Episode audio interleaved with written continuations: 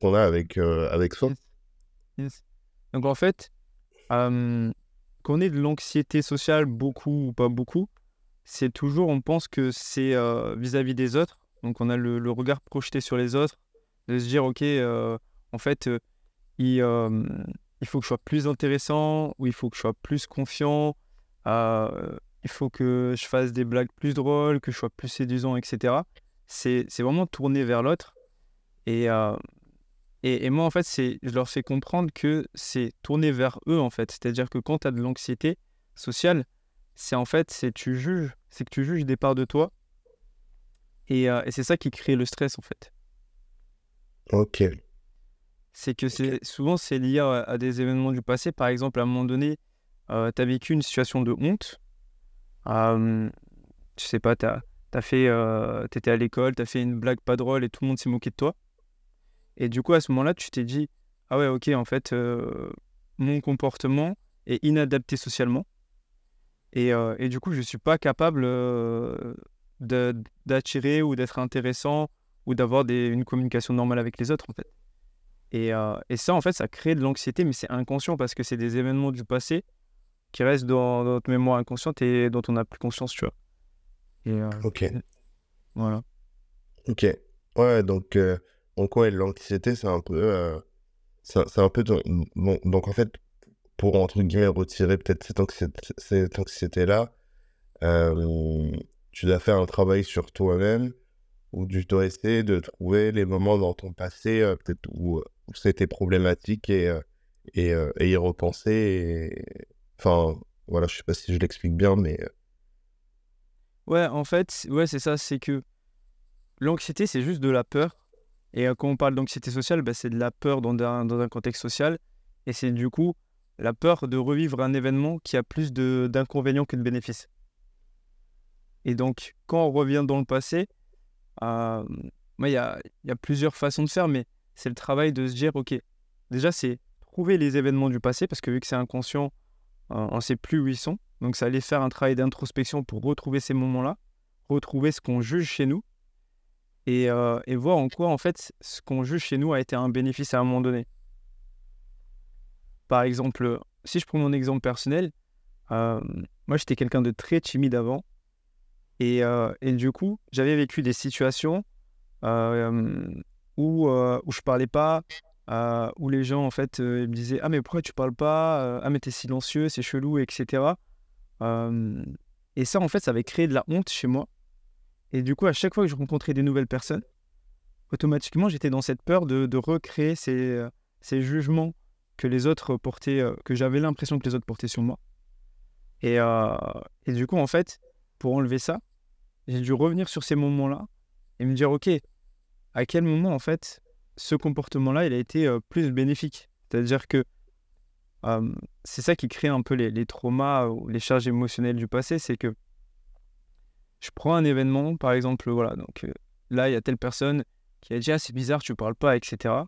moi, ça m'a fait rougir parce que j'ai eu honte à ce moment-là, j'ai rougi. La personne voit que je rougis, donc ça crée encore plus de honte. Et moi, je reste focus dessus. En fait, c'est que c'est dans ma mémoire du passé, c'est figé. C'est-à-dire que c'est comme si c'était une image ou un, petit film de quelques secondes qui est vraiment focus sur ma honte. Et quand je reviens dessus, en fait, je peux faire le travail de me ressouvenir de l'événement global et de se dire, OK, ah oui, en fait, il s'est pas passé que ça. Parce que ça se trouve 5 minutes avant ou 20 minutes après, je me suis très bien entendu avec une autre personne. Et du coup, en fait, c'était c'était équitable. C'est-à-dire que avec cette personne-là, j'ai eu un peu de honte, le feeling, il n'est pas trop passé. En fait, après, il y a cette personne qui est venue vers moi et euh, qui a au contraire euh, bien aimé le fait que je sois silencieux parce qu'en fait, elle avait envie de plus parler avec moi et, euh, du coup, je l'ai écouté et en fait, elle a kiffé à, la fin de, la soirée. Elle s'est dit Ah, j'ai trop kiffé ce moment avec toi, etc. Tu vois. Ok. Ok.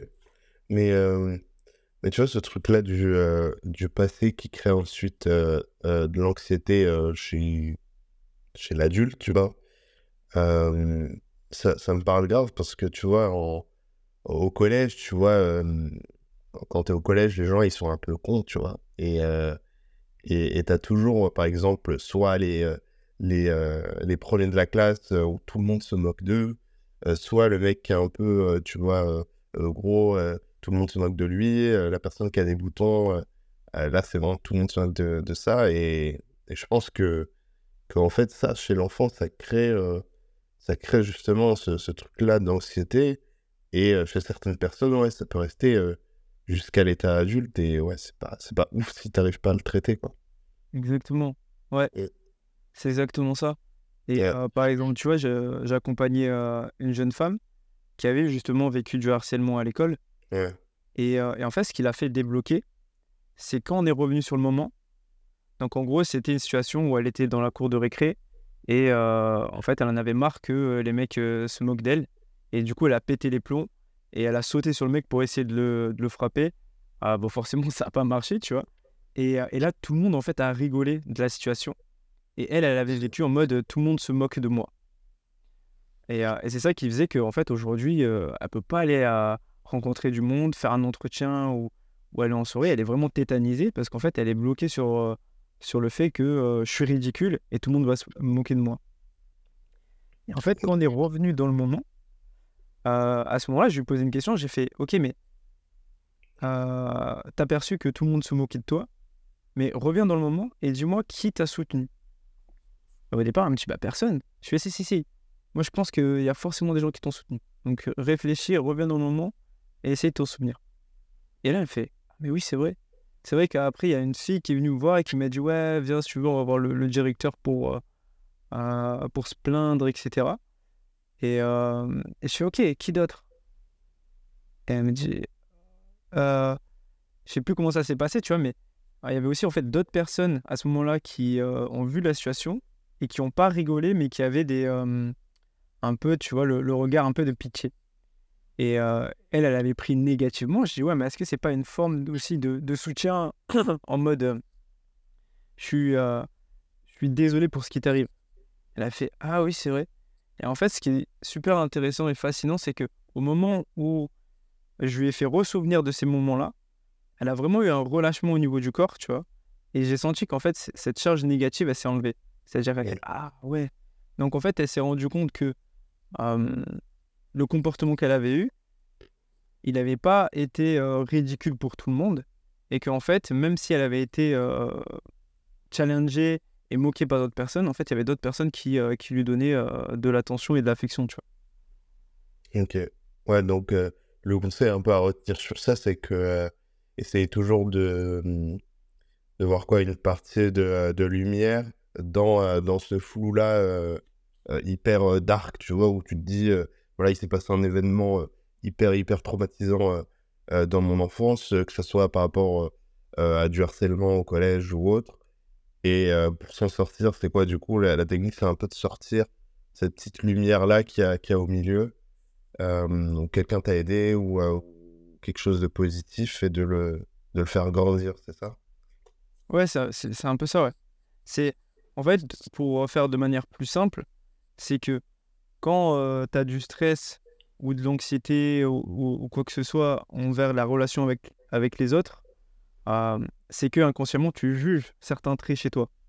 Et donc en gros, c'est se poser et se dire ok, en fait, qu'est-ce que je juge chez moi? Il y a d'autres personnes, ils vont dire ok, c'est parce que je suis timide. Il y a d'autres personnes, ils vont dire j'ai un physique qui est pas beau, ou je parle trop, ou je suis pas assez intelligent, etc. Et en fait, c'est vraiment noter ça. Et quand tu notes ça, c'est de dire ok, à quel moment en fait j'ai perçu ça? Qu'est-ce qui me fait dire que pourquoi je pense ça en fait? Parce que c'est forcément lié à des événements du passé et à des mémoires. Et en gros, ensuite, une fois que tu as les mémoires, tu reprends dessus et tu essayes d'élargir l'horizon et de se dire, OK, en fait, euh, tu peux te dire à quel autre moment ça a été un avantage. Par exemple, la timidité, c'est quelque chose que j'ai énormément jugé chez moi.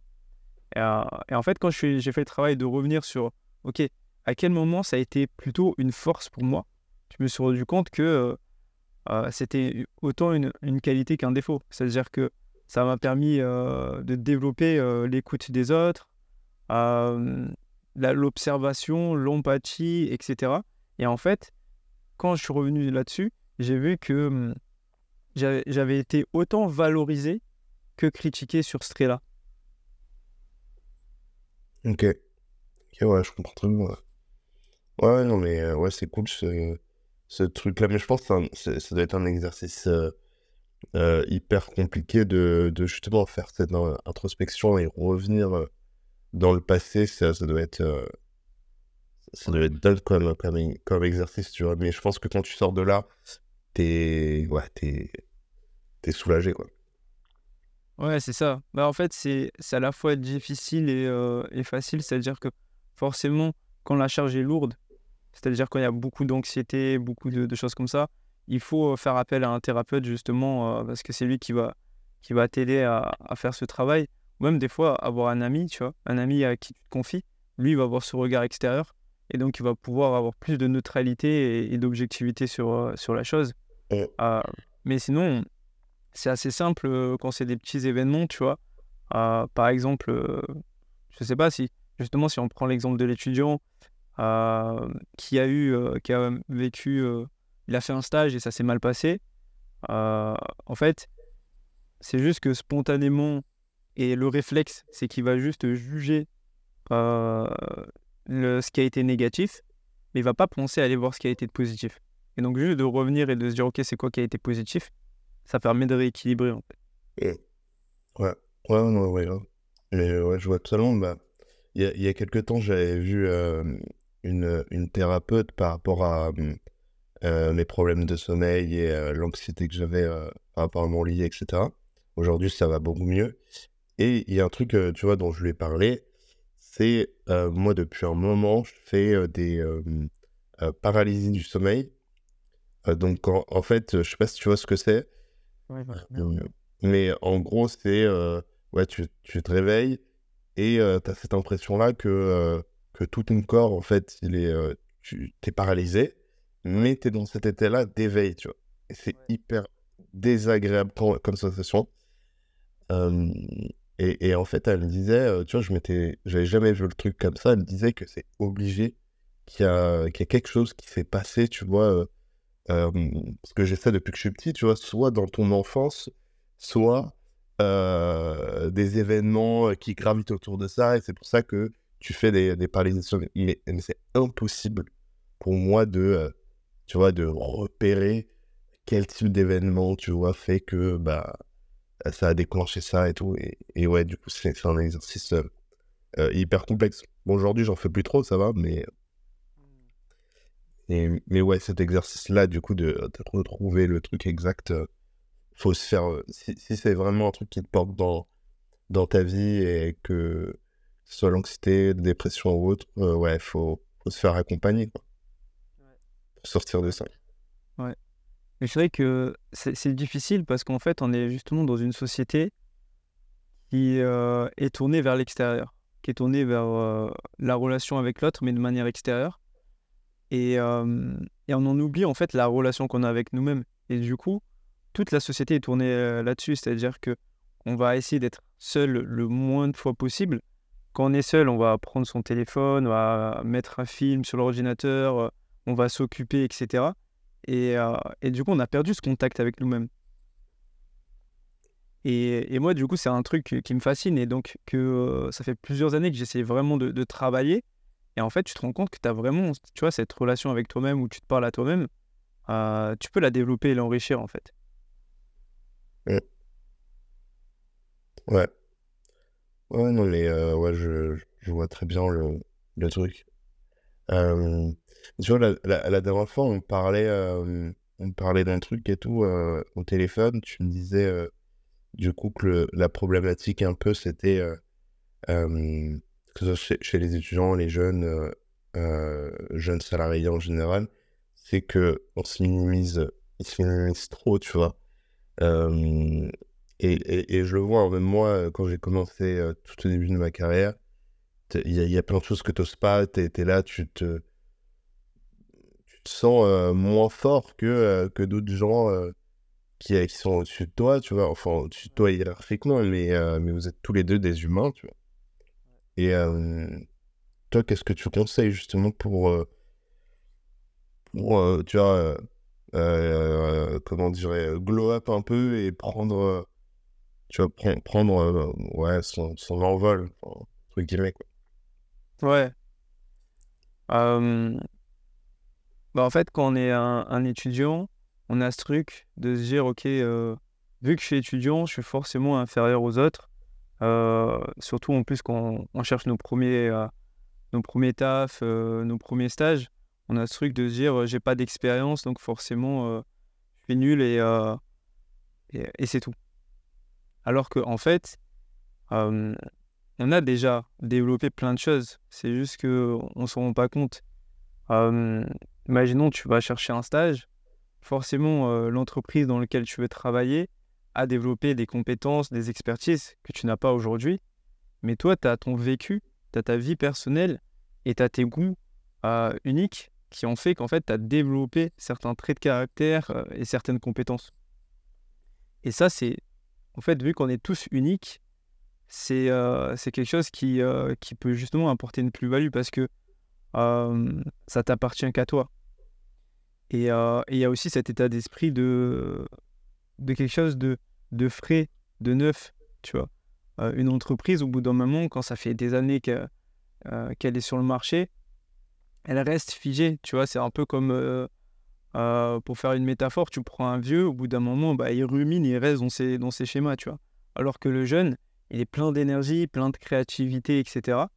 Et justement, le vieux a besoin du jeune, comme le jeune a besoin du vieux.